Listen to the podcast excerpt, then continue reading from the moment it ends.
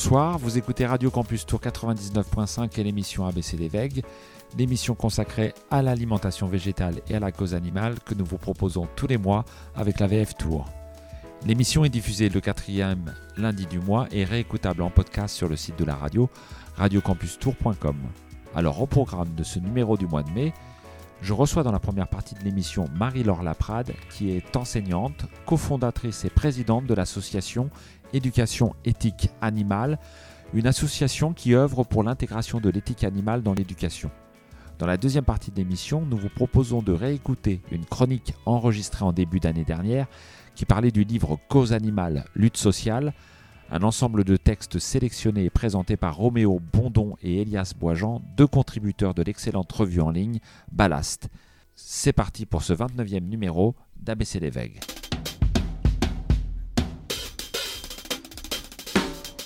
Marie-Laure Laprade, bonsoir. bonsoir. Merci d'avoir accepté notre invitation. Vous êtes cofondatrice présidente de l'association Éducation éthique animale. Alors avant de parler de l'association, est-ce que vous pouvez euh, présenter votre parcours et notamment ce qui vous a conduit à vous engager pour les animaux? Oui, alors euh, en ce qui concerne mon parcours euh, étudiant, on va dire, j'ai un cursus universitaire en biologie et écologie et puis j'ai basculé vers l'enseignement à l'école élémentaire. Je suis concernée par la cause animale depuis euh, vraiment très longtemps, depuis l'enfance hein, de, de, ma mémoire. Euh, je pense que c'est ma grand-mère qui m'a sensibilisée à cette question-là. Elle était très sensible elle-même à l'injustice envers les plus vulnérables, dont les animaux, mais pas que, bien sûr. Et puis ensuite, euh, à l'âge adulte, euh, je me suis engagée auprès d'associations locales et je me suis intéressée progressivement à l'intellectualisation de la condition animale à travers des ouvrages philosophiques et scientifiques.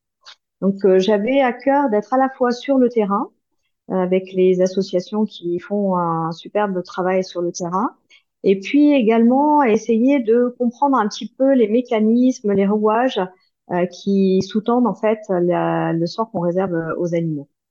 Et puis, bah, comme je suis une éternelle apprenante aussi, je suis très curieuse et j'aime bien faire des formations. Donc, il y a des formations en ligne qui sont maintenant euh, très bien faites. Et je me suis inscrite euh, au DU Animaux et Sociétés de Rennes 2, que je recommande d'ailleurs. Euh, voilà. Et là, ça m'a ouvert euh, d'autres champs, d'autres horizons, et je me suis rendu compte à quel point la question animale était multidisciplinaire. Voilà. Alors, qu'est-ce qui vous a à, à la création de l'association Éducation éthique animale? Alors là, j'ai envie de dire, c'est un petit peu le fruit du hasard. Euh, J'allais depuis euh, quelques années aux estivales de la question animale, euh, où se déroulent des ateliers, des conférences euh, tout à fait intéressantes. Et puis une année, j'y suis allée et il y a eu une conférence de Dominique Drose, qui était psychologue clinicienne, qui connaissait bien donc les relations avec les enfants, et qui a fait une conférence sur la place de la question animale à l'école auprès des enfants. Et il se trouve que cette année-là, euh, il y avait d'autres enseignants, alors de l'école, euh, du collège, du lycée et même des enseignants de, du supérieur. Et on a fait euh, ensemble le constat de l'absence quasi totale de la question animale en tant que telle dans, à l'école. Donc on s'est dit, est-ce qu'on pourrait pas nous finalement faire quelque chose? On est un petit groupe, on va essayer de, ben voilà, on va pas rester les bras ballants, on va essayer de faire quelque chose. Et donc notre première idée, c'était de mettre à disposition des enseignants des ressources des séquences pédagogiques quasiment clés en main, on va dire, pour que euh, la question animale soit abordée à l'école, euh, de l'école jusqu'au lycée en passant par le collège. Et puis euh, très vite, on s'est dit bon, ça c'est bien de le faire. On va peut-être tenter un peu les enseignants qui déjà ont un pied sur ce sujet-là et sont intéressés par ce sujet. Mais si on veut que ça rentre par la grande porte, il faudra peut-être essayer de faire intégrer cette question animale dans les programmes scolaires.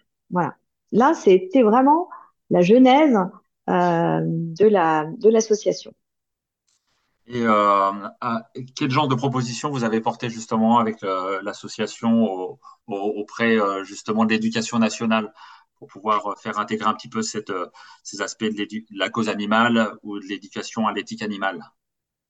Voilà, alors on s'est dit, bah, il faut s'adresser évidemment à, euh, aux bonnes personnes. Donc les bonnes personnes, pour nous, euh, c'était le ministère de l'Éducation nationale, donc euh, même pas peur. Et on a proposé donc en 2018 au ministère de l'Éducation nationale des points saillants où on pouvait intégrer donc les animaux dans diverses disciplines, en histoire. Alors, je vais donner un exemple très concret que, que j'ai l'habitude de, de, donner parce que je trouve qu'il illustre bien le propos. Euh, quand on traite de la Première Guerre mondiale, eh bien, pourquoi ne pas parler des animaux qui ont été enrôlés dans ce conflit, qui est un conflit strictement humain Et néanmoins, eh bien, il y a eu euh, des, des, dizaines de milliers de chevaux, de mules, euh, de pigeons, de chiens qui ont été enrôlés dans ce conflit, et on ne les évoque finalement jamais, alors que ça prendrait finalement pas tant de temps que ça de le faire. Et ça remettrait quand même euh, bien en perspective les relations qu'on a avec les animaux euh, à la fois euh, au quotidien, mais aussi inscrites dans l'histoire. Et puis euh, également, on a proposé bien sûr des choses en français, puisque pourquoi ne pas utiliser par exemple les, les textes de grands auteurs français, comme je pense par exemple à Marguerite Yourcenar. On, on, va utiliser ces textes, ou Victor Hugo, on va utiliser leurs textes dans d'autres contextes, mais on ne va pas nécessairement choisir des textes où ils parlent de la question animale. Et c'est bien dommage parce que c'est vraiment des penseurs qui, euh, qui avaient vraiment euh, pour la, la, cause animale un fort intérêt et qui l'ont défendu vraiment euh, fortement. Donc voilà, en géographie aussi, quand on parle d'élevage, ben on parle finalement des élevages, mais on parle pas des animaux non plus. Donc voilà, on, on a repris les programmes, tout simplement de l'école, du collège, du lycée, et puis on a inséré à différents endroits donc euh, ce genre de propositions. Bon, alors, on a eu une réponse, quand même, ça c'était en 2018, et on a eu une réponse du ministère de l'Éducation nationale qui nous a dit bah, que finalement, avec la liberté pédagogique, les enseignants pouvaient très bien euh, aborder ces sujets-là, mais qu'il n'y avait pas nécessité euh, de le mentionner dans les programmes. Euh. Mais nous, on sait très bien que si c'est pas écrit noir sur blanc, les enseignants vont pas nécessairement y penser, et puis les programmes sont suffisamment déjà chargés pour que bah, ne s'en rajoutent pas davantage. Alors, euh, du coup, euh, comme on a eu cette réponse un peu évasive finalement, et puis qui était une fin de non-recevoir finalement, euh, on a donc tenté ensuite par la voie parlementaire de faire évoluer les programmes en proposant euh, des amendements. Et là, en fait, notre association s'est très vite rapprochée d'une d'une autre association qui s'appelle euh, Convergence Animaux Politiques. C'est une association qui met en fait en, en, contact les parlementaires, donc les députés les sénateurs, avec des associations sur différents sujets. Et nous, notre sujet, c'est l'éducation. Donc, on a amené nos propositions et à l'occasion de la loi euh, contre les maltraitances qui a été votée en novembre 2021, on a proposé plusieurs amendements dont un a été retenu et c'est ça a donné lieu à un article qui s'appelle l'article L312-15 qui a été transcrit directement dans le Code de l'éducation et cet article intègre une sensibilisation au respect des animaux de compagnie en éducation morale et civique, depuis l'école jusqu'au lycée. Alors, c'est pas exactement euh, la formulation de notre de l'amendement que nous avions proposé. Nous, euh, on n'avait pas restreint évidemment aux seuls animaux de compagnie, et on avait euh, plutôt proposé l'intégration de l'éthique animale. Alors, finalement, euh, après réflexion, on s'est dit que le respect aux animaux, c'était pas plus mal parce que les enseignants, de toute façon, sont déjà très euh, familiarisés avec la question du respect, le respect euh, des camarades, etc. Ça, c'est quelque chose qui est beaucoup travaillé déjà en classe. Donc, le respect des animaux, pourquoi pas. En revanche, ce qui nous gênait un petit peu, c'était la restriction aux seuls animaux de compagnie. Alors, on a bien compris que ça allait être compliqué de mettre dans les textes de l'éducation nationale qu'il fallait se préoccuper euh, du respect des animaux euh, et de la sensibilité des animaux d'élevage ou des animaux chassables, etc. Mais néanmoins, euh, la définition juridique des animaux de compagnie est suffisamment floue, on va dire, pour pouvoir même intégrer et parler de ces animaux-là. Donc, euh, il suffit de le mentionner quand on propose des choses aux enseignants pour qu'ils s'autorisent après à parler également des animaux sauvages, des animaux euh, captifs dans les ciels, dans les eaux euh, et, et, des animaux euh, d'élevage. Voilà. Donc on en est on en est là aujourd'hui. Et vous avez eu un peu un retour sur la, la, la, mise en œuvre un peu dans le milieu scolaire justement de, euh, suite à cette, cette, cette loi? oui, les... alors, on était très très contents de voir donc la concrétisation de ce qu'on demandait dans le code de l'éducation. Et euh, ne voyant rien venir, on, on s'est quand même enquis de savoir si euh, le ministère prévoyait une communication en fait sur, euh, sur ce, ce, cet article du code de l'éducation. Eh ben, il n'en était rien en fait, euh, il n'était pas du tout prévu de communiquer auprès des enseignants. Donc, en fait, à part nous, en gros, et quelques-uns, euh, aucun enseignant de France ne sait que cet article existe maintenant dans le code de l'éducation. Ah. Alors, euh, qu'à ça ne tienne, on s'est dit, bah, si le ministère ne veut pas faire le service après-vente, on va le faire nous-mêmes. Et euh, donc, on est en fin de création là d'une formation en ligne sur euh, la question animale en éducation morale et civique pour les enseignants. Et cette formation, elle sortira donc en octobre prochain et elle sera gratuite pour tous les enseignants. D'accord. Voilà, c'est une grosse formation. D'accord. Euh, tout à l'heure, vous en parliez un petit peu des ressources pédagogiques. Donc là, il y a la loi qui permet, euh, qui va permettre justement que ça soit abordé systématiquement. Euh, ceci dit, vous parliez de ce que vous avez, ce qu'avait évoqué le ministère, c'est-à-dire qu'il y avait une liberté pédagogique de pouvoir aborder déjà cette question-là. Est-ce que vous pouvez parler un petit peu plus de ce que vous proposez comme ressources pédagogiques sur le, le, le site d'éducation éthique animale, et puis de comment vous constituez un petit peu ces ressources? Oui.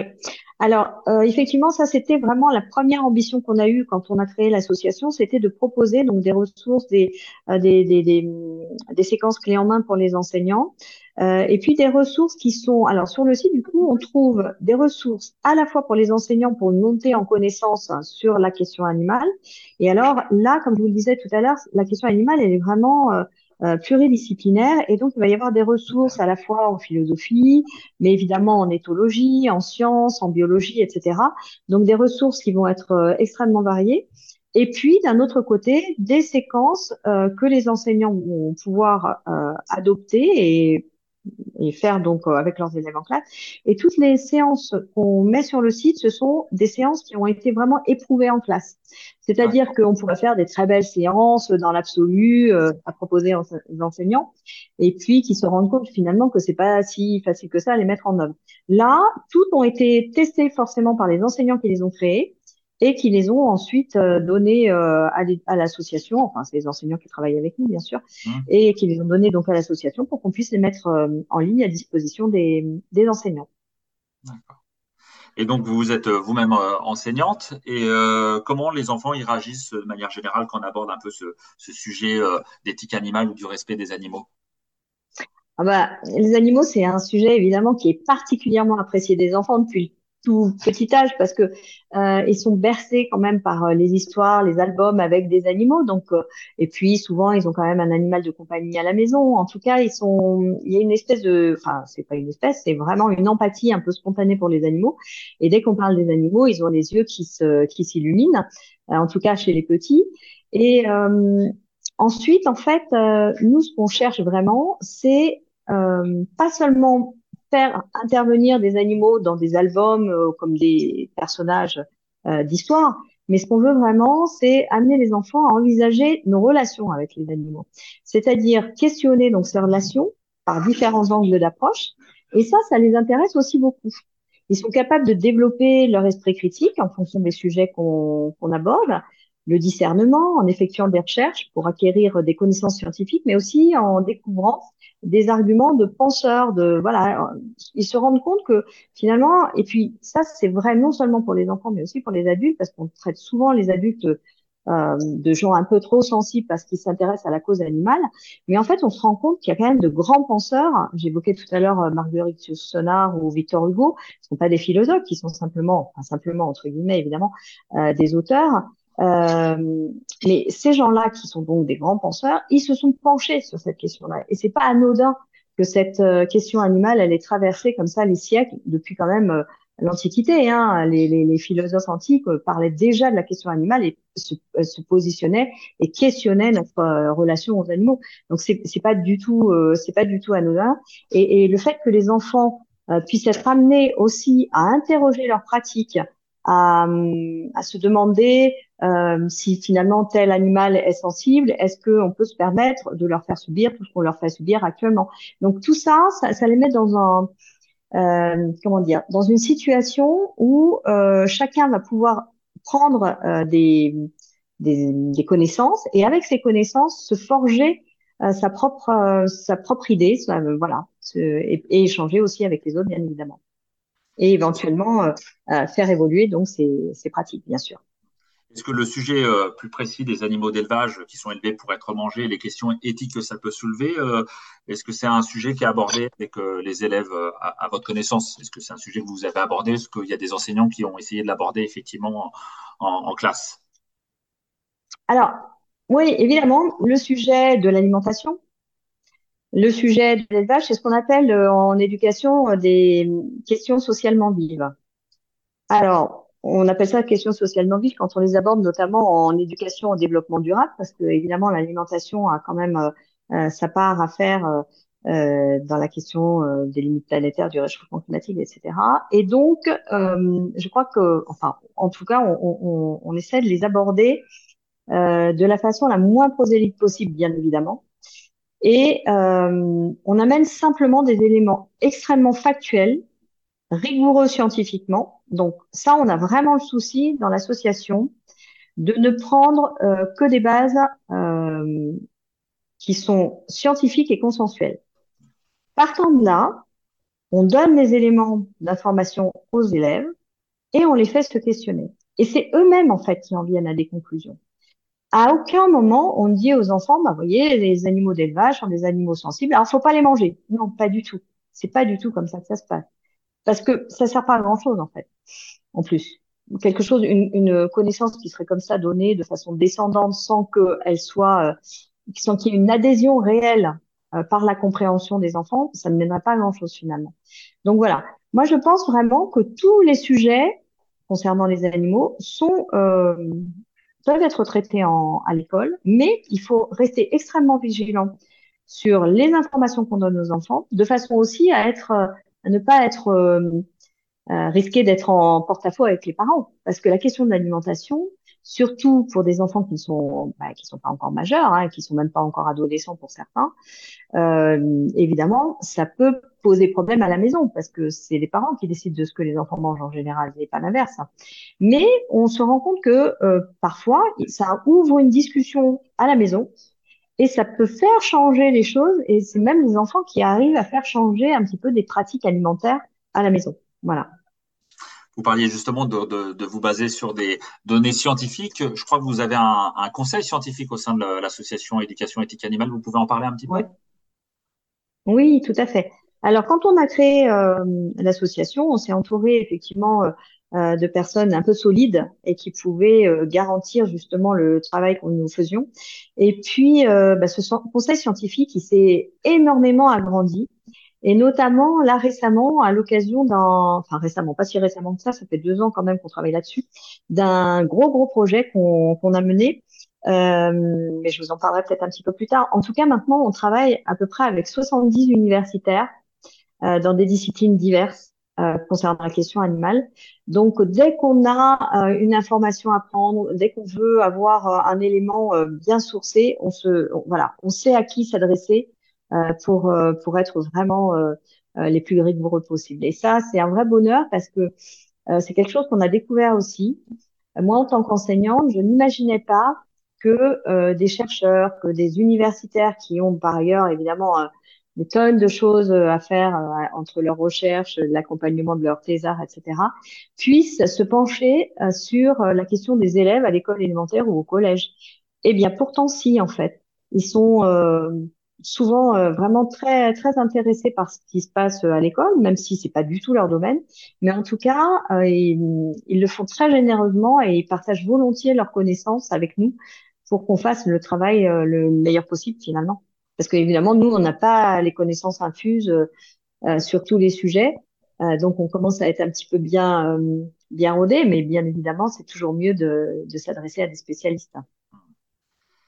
Et euh, au mois d'octobre dernier, dans l'émission, nous avions reçu euh, Dominique Hofbauer de L214 euh, Éducation, donc la partie de L214 qui sensibilise les plus jeunes à l'éthique animale. Est-ce que vous avez l'occasion de travailler avec d'autres associations, que ce soit L214 Éducation ou d'autres, sur ce sujet en fait de l'éducation à l'éthique animale? Oui, alors c'est un petit peu notre ADN à l'association. On est une toute petite association, mais on apprécie vraiment beaucoup le travail en collaboration avec d'autres. Et euh, vous parliez de d'L214 éducation. Alors, il faut un travail remarquable. Et on a la chance de bien connaître euh, Dominique Aubauer, notamment, mais aussi Charlotte Maignan, euh, qui euh, travaille avec lui, donc dans, dans ce pôle éducation de L214. Ils font des, des outils euh, vraiment tout à fait remarquables. Et on a l'occasion de travailler de temps à autre avec eux, avec vraiment un très, très grand plaisir. voilà. Alors, il n'y a pas que L214 Éducation, bien sûr. Hein. Il y a une autre association aussi euh, qui n'est pas très connue. C'est une petite association et qui pourtant fait un, très beau travail, et, ce depuis euh, des décennies, j'ai envie de dire. C'est une association qui s'appelle Enfants Animal Nature. C'est une association qui a développé un programme euh, de prévention de la violence et du harcèlement sous forme d'un CD-ROM et euh, également un autre programme pour faire prendre conscience aux enfants de la sensibilité des animaux et pour développer leur empathie à leur égard. Alors ce programme, il est utilisé notamment dans l'Académie du Doubs avec des retours extrêmement positifs et ce depuis des années. Et moi, c'est un programme que j'utilise aussi avec euh, mes élèves et, effectivement, euh, la présentation, le format, en fait, ce sont des petites euh, séquences de, comme des dessins animés en quelque sorte, mais qui font réfléchir les élèves et qui donc les amènent à avoir de l'empathie pour les animaux, mais aussi pour leurs camarades. Donc c'est aussi très intéressant. Et puis, euh, on utilise évidemment aussi des outils pédagogiques qui euh, sont faits par d'autres associations. Je pense notamment euh, à l'ASPAS, qui est une association pour les, animaux sauvages. Et là, pareil, ils font des documents vraiment très, très intéressants, des petits livrets très pédagogiques justement pour, pour les plus jeunes. on travaille aussi, alors là, c'est plus, j'ai envie de dire, un, un travail de fond avec la LFDA, qui est la Fondation Droit de l'animal, et alors là, je fais un peu, euh, je, je spoil un peu, euh, mais on travaille avec eux là pour l'organisation d'un colloque euh, qui aura lieu en premier trimestre de l'année scolaire prochaine sur l'éducation et la question animale. Donc là, ça va être une, un gros événement. Euh, et bon, on ne manquera pas de nous, informer. Euh, en tout cas, on est, on est très, très, très, très content que ce colloque voit le jour sur la question de l'éducation avec la LFDA. Et puis après, eh ben, chacun de nous, en tant qu'enseignant, on, a l'habitude aussi de travailler avec des associations locales, parce que c'est aussi très intéressant de montrer, d'engager les enfants vers ces associations, de leur montrer qu'il existe des choses autour de chez eux et qui peuvent, euh, dès leur plus jeune âge, finalement, euh, aller se, aller s'engager auprès d'associations. Je pense par exemple au refuge SPA qui euh, propose de promener les chiens, par exemple, tout simplement. Euh, c'est déjà un engagement de la part des enfants et puis ça leur montre un petit peu l'envers du décor, hein, euh, la question des abandons des animaux.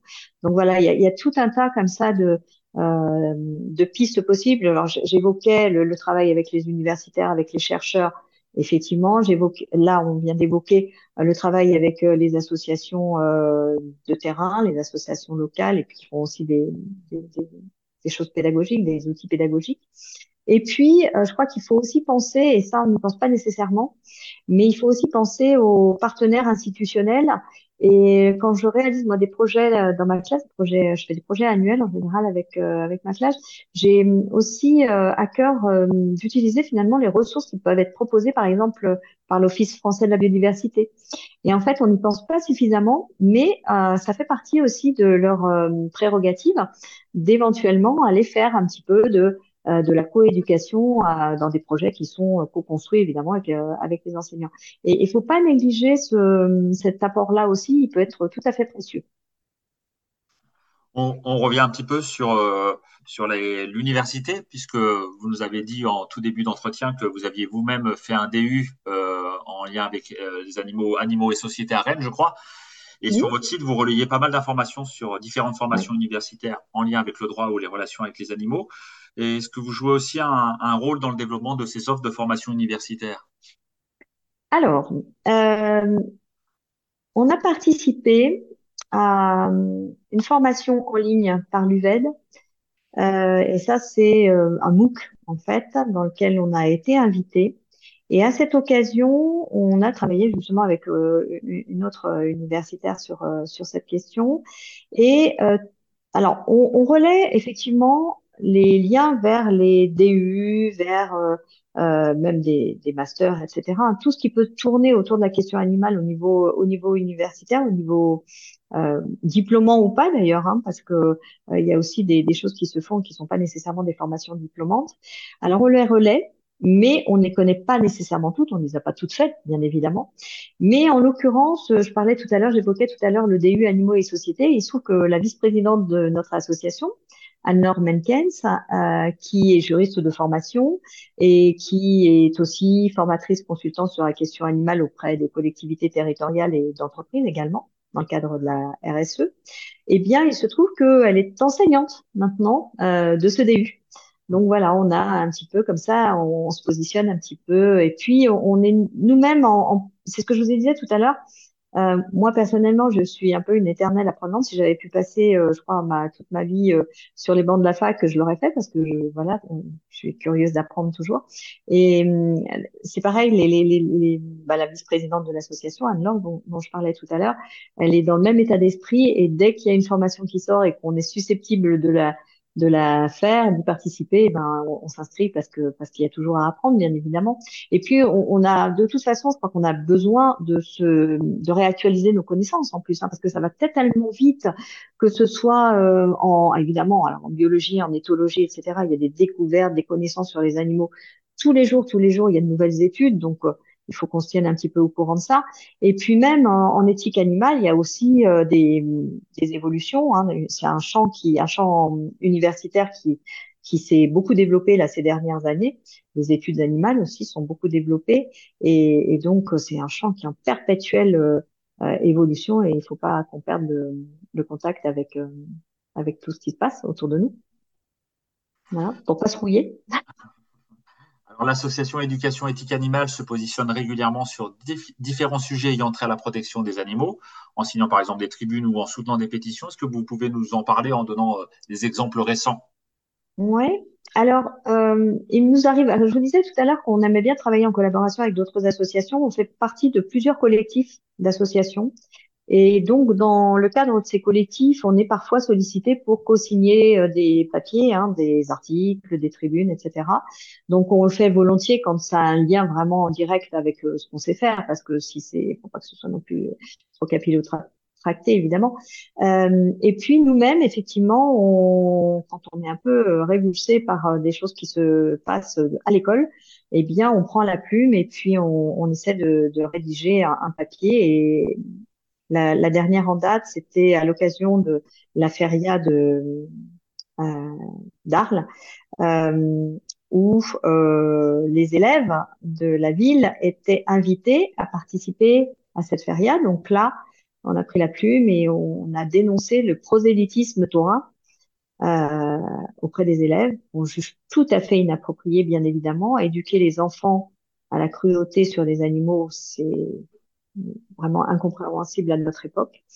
Euh, on avait également, euh, il y a quelques années, fait une tribune euh, pour dénoncer aussi l'impact, enfin la, la, présence surtout, hein, même dans les écoles, des, des lobbies euh, comme Interbef, par exemple. le, le, lobby de la viande. oui, le lobby de la viande et du bétail. Oui, oui, bien sûr, le lobby de la viande et du bétail. Donc, euh, c'est pareil, c'est ça reste un lobby, donc c'est du commercial quand même. Les textes d'éducation nationale, euh, a priori, euh, précisent qu'on ne devrait pas euh, laisser la porte ouverte à, à, des lobbies, à du commerce. Euh, mais bon, néanmoins, ils arrivent à rentrer quand même dans les écoles et puis à proposer des, des, des choses, des interventions. Et puis le lobby de la chasse, hein, qui est très présent aussi dans certains territoires. Euh, sous le, alors c'est souvent sous le prétexte euh, d'expliquer euh, aux enfants les animaux sauvages, la nature, etc. Mais bien évidemment, on sait bien, même, même si on voit la publicité pour la chasse qui, qui, est, qui est, très surprenante d'ailleurs, le spot publicitaire, les derniers spots publicitaires qui ont passé à la télévision, c'est quand même impressionnant de voir à quel point euh, bah, on mettait en, lumière, la beauté de la nature, la beauté des animaux bien vivants, euh, le chasseur se promenant avec son chien, mais pas une arme à feu, pas un animal tué. Et on connaît aussi l'envers du décor, donc on veut pas que les enfants se, se laissent se laissent euh, avoir et voilà. Donc on essaie de dénoncer un petit peu ça quand on trouve que c'est que c'est trop impactant pour les pour les enfants. D'autant plus que euh, il n'y a pas le pendant euh, dans la défense des animaux. C'est-à-dire qu'il y a certaines associations qui ont du mal à rentrer dans les écoles. Euh, ce sont des associations euh, de protection de la nature ou de protection animale et certaines ont du mal à rentrer dans les écoles. Donc, euh, on ne peut pas accepter qu'il y ait deux poids, deux mesures. Voilà. Donc, on se positionne là-dessus.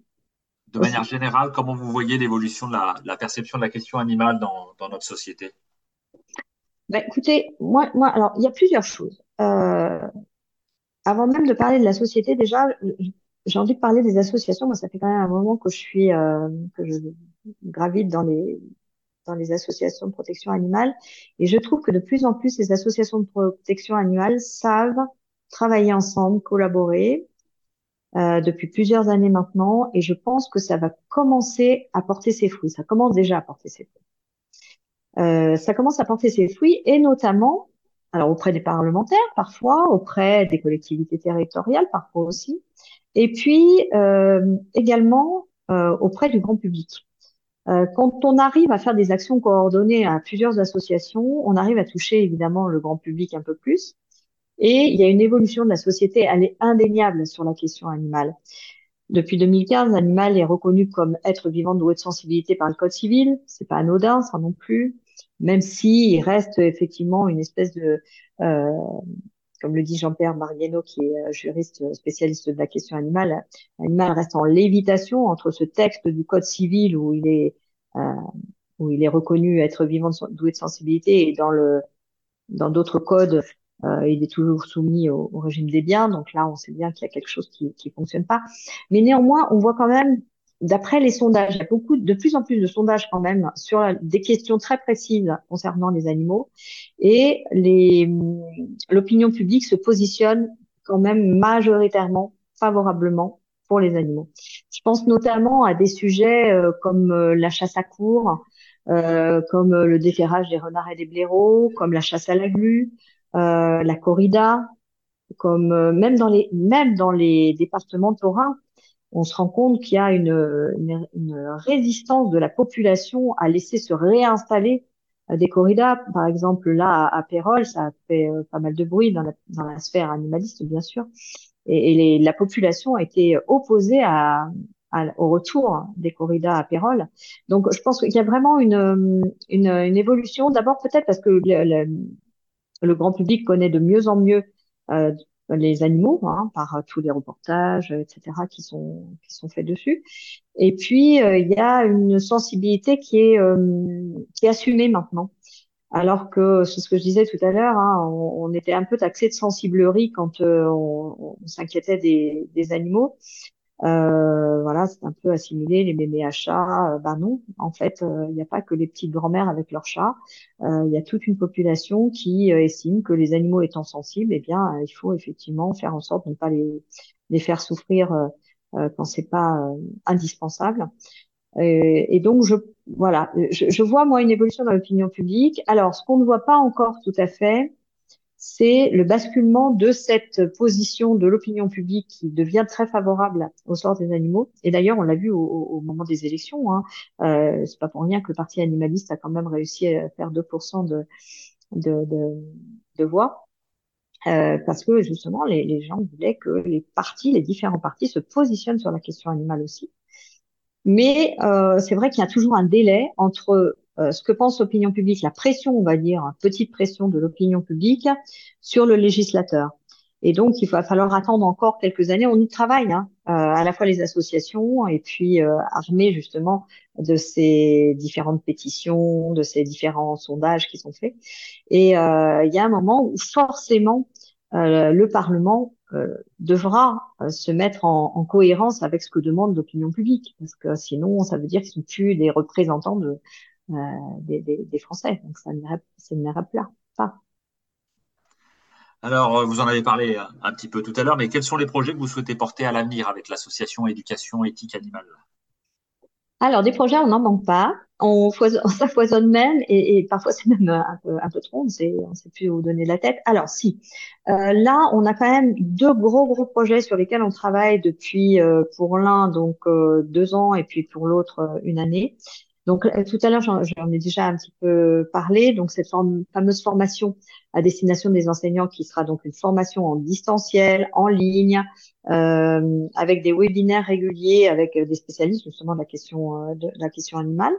Ce sera une formation qui sera qui se veut évolutive et dynamique, c'est-à-dire qu'elle sera euh, agrandie euh, d'année en année avec de, de nouvelles de, de nouvelles séquences.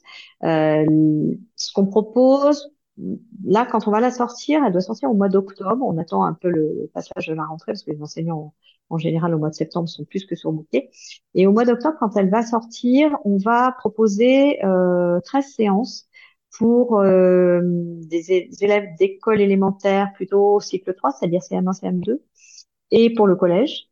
Et euh, un petit peu plus tardivement, on va proposer quelques séquences aussi pour le lycée, puisque la question animale, et ça c'est très intéressant quand même, elle a fait euh, une grosse entrée quand même euh, au niveau de la première euh, et au niveau de la terminale euh, pour certains, certains, certaines spécialités, littéraires.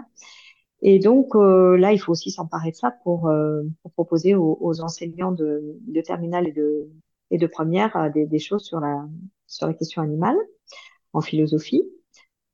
Euh, et puis, euh, il y a un autre projet, celui-là, on, travaille depuis, euh, depuis deux ans. Euh, vous connaissez sans doute la fresque du climat.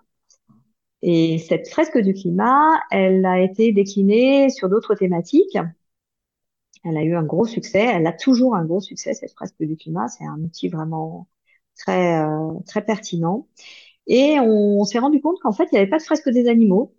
Donc, on s'est dit, bah, bingo, avec euh, le super conseil scientifique que nous avons, pourquoi nous priver et ne pas euh, nous-mêmes créer la fresque des animaux? Donc, on a déposé maintenant, il y a deux ans, euh, à l'INPI, la, la fresque des animaux. Et euh, on travaille donc avec ces 70 spécialistes de la question animale à, à l'élaboration donc de de la fresque des animaux. Alors c'est plus que l'élaboration maintenant parce que le prototype est lancé et je peux même vous dire que ce soir, euh, la vice-présidente de mon association a euh, animé sa première fresque des animaux.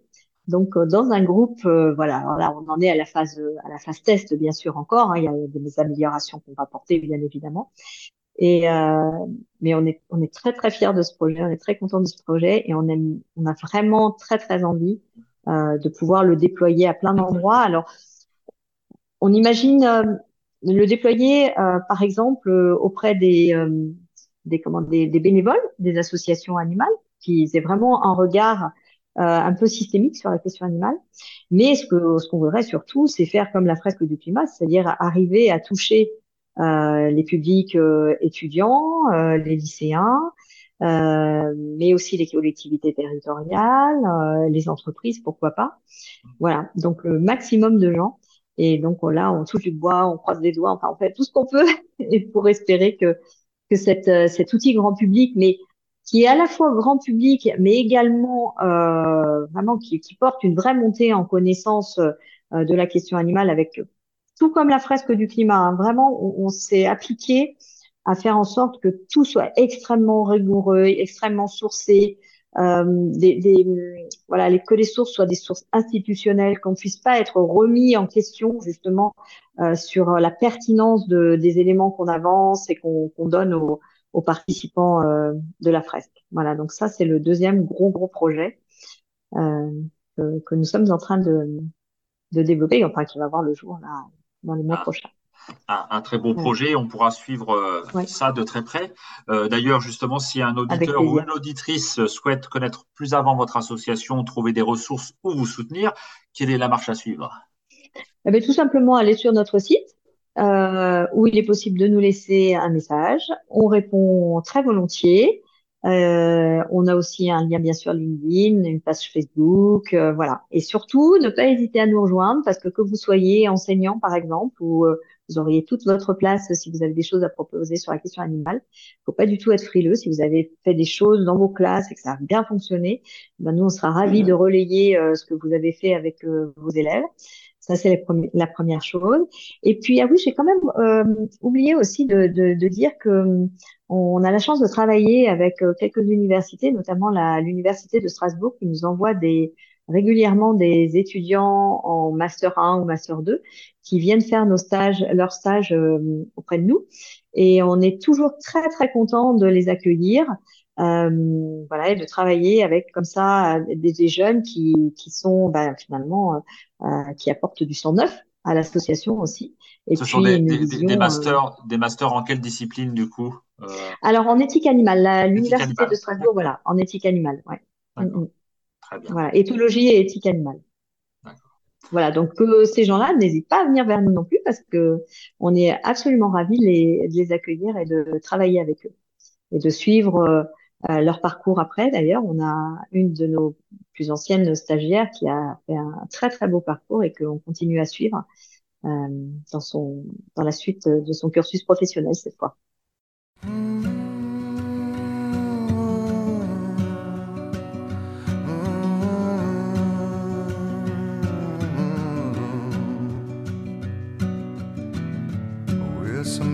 Mystery to me. We have agreed with which we have agreed. And you think you have to want more than you need. Until you have it all, you won't be free. Society,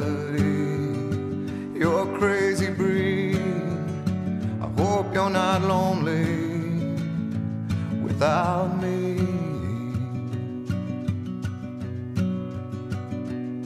When you want more than you have, you think you need.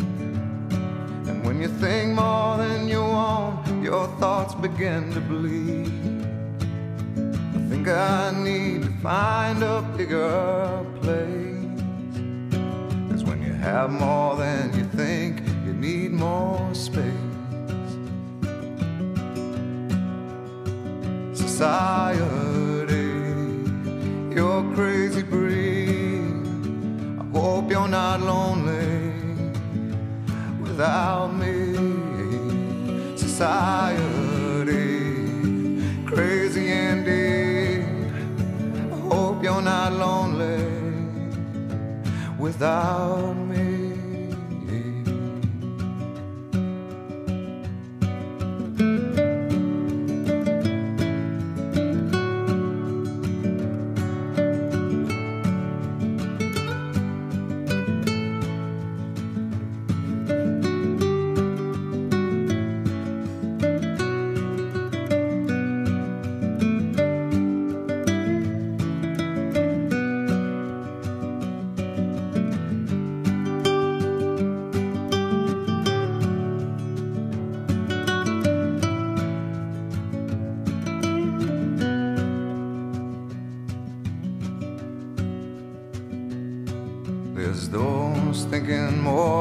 Less is more.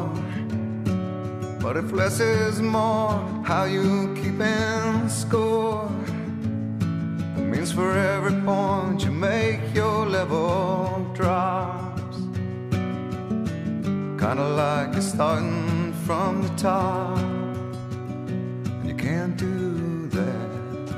Society, hope you're not lonely without me. Society, crazy indeed. I hope you're not lonely without me. Society, have mercy on me.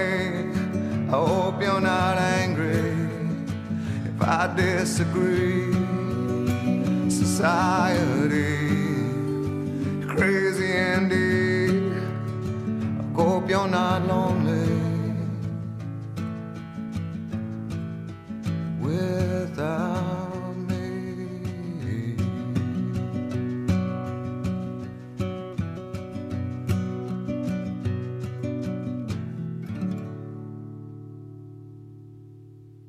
Vous écoutez Radio Campus Tour 99.5 et l'émission ABCD Veille.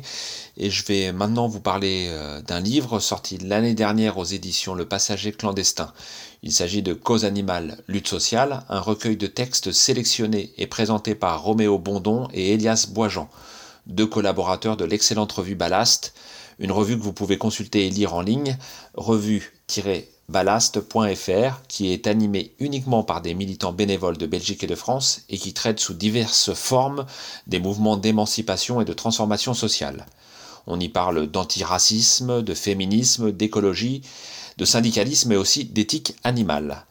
Alors le livre Cause animale lutte sociale, comme son titre l'indique, explore les liens qui peuvent exister entre deux mouvements luttant contre des rapports de domination. D'un côté, exploitation des animaux pour la cause animale, et de l'autre, remise en cause du capitalisme dans les luttes sociales. Il montre des liens anciens entre les deux luttes, en mettant en avant plusieurs figures du 19e et du début du 20e siècle, engagées pour le socialisme ou l'anarchisme, et qui accordent une attention particulière à l'exploitation qui peut être faite des animaux. On trouve dans le livre des textes écrits par des personnalités dont le nom ne vous dira peut-être pas grand-chose, à part peut-être l'écrivain russe Léon Tolstoï ou, ou encore l'écrivain français Octave Mirbeau, mais il est important de les découvrir ou redécouvrir, à la fois pour leur engagement social et politique, mais aussi pour ce qu'ils ont à dire sur l'exploitation des animaux ou encore le végétarisme. Et force est de constater qu'à cette époque l'on trouvait déjà nombre d'idées et d'arguments que l'on avance encore à l'heure actuelle pour défendre les intérêts de tous les animaux. Prenons Ernest Cœur de. Médecin, journaliste révolutionnaire et écrivain libertaire français du XIXe siècle, qui décrit et critique dans un long texte une corrida à laquelle il a assisté à Madrid, dénonçant la violence et la cruauté exercées contre un taureau qui est un être sensible et qui souffre doublement. Il souffre des violences infligées, mais aussi de la mort qui clôt ce spectacle inutile. Alors je cite un, extrait du, du texte d'Ernest Corderoy. Alors parlant de la corrida, il dit On se paie d'ailleurs d'une raison que l'on sait fausse. On prétend que le taureau ne souffre point parce qu'il ne peut prévoir le sort qui l'attend et que seule l'appréhension de la mort nous terrifie. Que savez-vous des dernières angoisses des animaux? Vous aurez tenu dans vos mains une perdrix blessée, vous aurez vu de tout petits oiseaux dénichés par un enfant cruel, vous vous serez arrêté aux environs de l'abattoir quand les bergers y faisaient entrer leurs troupeaux. Ne vous a-t-il pas semblé que tous ces êtres fussent anéantis par la crainte de la mort? Ne tremblaient-ils pas? Ne poussaient-ils pas des cris plaintifs, avertis qu'ils étaient par un instinct qui ne trompe jamais? Alors dans cet extrait, Ernest Cœur de Roi évoque les abattoirs. Deux autres auteurs du livre se sont attelés à décrire à faire connaître les réalités des abattoirs en voie d'industrialisation bien avant L214, à une époque où il n'y avait pas encore de caméra. Élisée Reclus, géographe et militant anarchiste français du XIXe siècle, évoque sa découverte des abattoirs industriels américains. Et Léon Tolstoï, de son côté, l'écrivain russe anarchiste et chrétien, évoque sa visite d'un abattoir, manière pour lui de faire face aux réalités des violences faites quotidiennement aux animaux dans ces lieux-là, et qui fonde d'ailleurs son choix du végétarisme. Alors, je cite euh, cette fois euh, Léon Tolstoï, qui raconte la longue agonie d'un bœuf à l'abattoir. Il avait à peine franchi la porte qu'un des bouchers, armé d'une hache à long manche, le frappa au-dessus du cou. Comme si ses quatre pieds eussent été coupés en même temps, le bœuf tomba lourdement sur le ventre, puis tout de suite se retourna sur le côté et se mit à remuer convulsivement les jambes et les reins. Alors, un boucher se précipita sur lui, en se garant des jambes. Il le saisit par les cornes et abaissa de force sa tête vers le sol pendant qu'un autre boucher lui coupait la gorge. Et de la blessure béante, le sang d'un rouge noir jaillissait en fontaine, recueilli dans un bassin de métal. Pendant tout ce temps, le bœuf n'avait pas cessé de tourner et de secouer sa tête, et d'agiter convulsivement ses jambes en l'air. Dès que le sang cessa de couler, le boucher souleva la tête du bœuf et se mit à le dépouiller de sa peau. L'animal se débattait toujours. La tête était mise à nu, devenue rouge avec des veines blanches, et prenait la position que lui donnaient les bouchers. La peau pendait des deux côtés, et le bœuf ne cessait de se débattre. Le livre présente aussi Marie Huot, une journaliste, militante féministe et poète libertaire qui a combattu la vivisection, la pratique de la dissection sur des animaux vivants dans le cadre d'expérimentations scientifiques. Et ça, elle s'était battue à la, fin du XIXe siècle.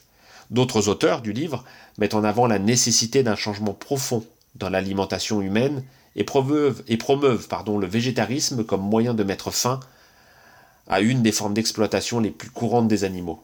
Alors c'est le cas d'Élisée Reclus dont nous avons parlé plus tôt, ou encore de Henry Salt, le fondateur de la Vegetarian Society de Londres, qui voyait le végétarisme comme un des axes forts d'une réforme sociale plus large. Certains auteurs vont plus loin, dès le début du XXe siècle, en expérimentant le végétalisme au sein de communautés anarchistes libertaires, avec l'idée que le végétalisme est une condition indispensable à toute émancipation individuelle et à l'avènement d'une société libertaire. Nous vous en avions déjà parlé lors d'une émission précédente.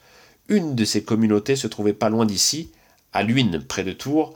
C'était la communauté Terre Libérée fondée par Louis Rimbaud, dont nous retrouvons dans le livre certains de ses écrits.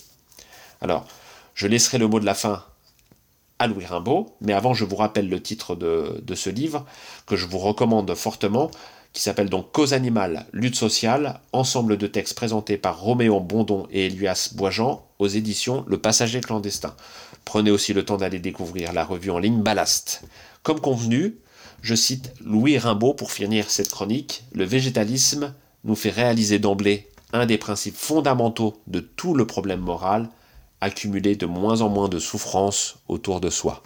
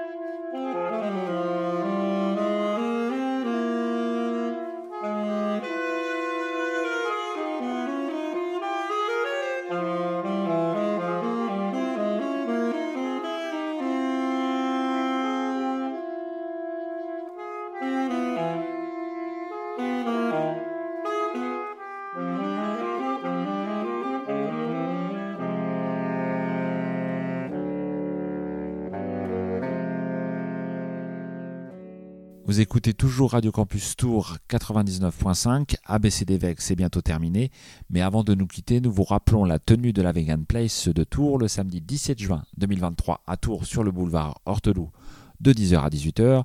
Nous y serons présents avec l'émission et Radio Campus Tour pour un plateau radio tout au long de la journée. Je peux d'ores et déjà vous annoncer le programme du plateau radio avec plusieurs tables rondes enregistrées en public. Vous pourrez donc y assister. Alors, euh, le plateau radio, ça démarrera à partir de 11h où nous aurons une première table ronde euh, qui sera consacrée au thème Sensibiliser les enfants à la cause des animaux. Nous recevrons Pauline Kaliujny, qui est artiste et autrice, et Dominique Hofbauer de L214 Éducation que nous avions déjà reçu dans l'émission. À 13h, ce sera le moment de la remise des prix Maya 2023. Pour rappel, le prix Maya, effectivement, c'est un prix littéraire animaliste qui récompense des œuvres euh, dans trois catégories euh, romans, euh, littérature jeunesse et bande dessinée. donc les livres qui traitent le mieux de la cause animale. à 14h, nouvelle table ronde le thème, c'est recueillir les animaux sauvés des abattoirs. Nous recevons plusieurs représentants de refuges ou de sanctuaires. Euh, animalier. Donc nous recevons Amélie Buelet euh, de Belle Alice Association, Lucie Naillac de Groin-Groin et Karine Tissier du sanctuaire Les Meux Heureuses. À 15h, ce sera une table ronde dont le thème sera représenter et faire connaître le monde animal. Regard croisé d'une illustratrice et d'un photographe avec Florence Dedry, qui est illustratrice scientifique et la marraine du Primaya, et Ludovic Sueur, photographe. À 16h, euh, ce sera Penser la place des animaux et de la biodiversité dans les espaces urbains, avec Betsabé As, délégué euh, biodiversité et conditions animales à la ville de Tours, et Damien Deville, qui est géographe et anthropologue. Et la dernière table ronde de la journée, ce sera à 17h, avec un thème consacré à la crise écologique, euh, l'indispensable végétalisation de notre alimentation avec Elodie Vieille-Blanchard euh, de l'Association végétarienne de France et Frédéric euh, Zegierman de France végétalienne. Donc on espère vous y retrouver nombreux, sachant que toutes ces tables rondes, eh, bien évidemment, seront enregistrées et diffusées euh, dans l'émission et sur Radio Campus Tour après la Vegan Place. Eh bien, ABCD Veg, c'est terminé. On vous donne rendez-vous le mois prochain.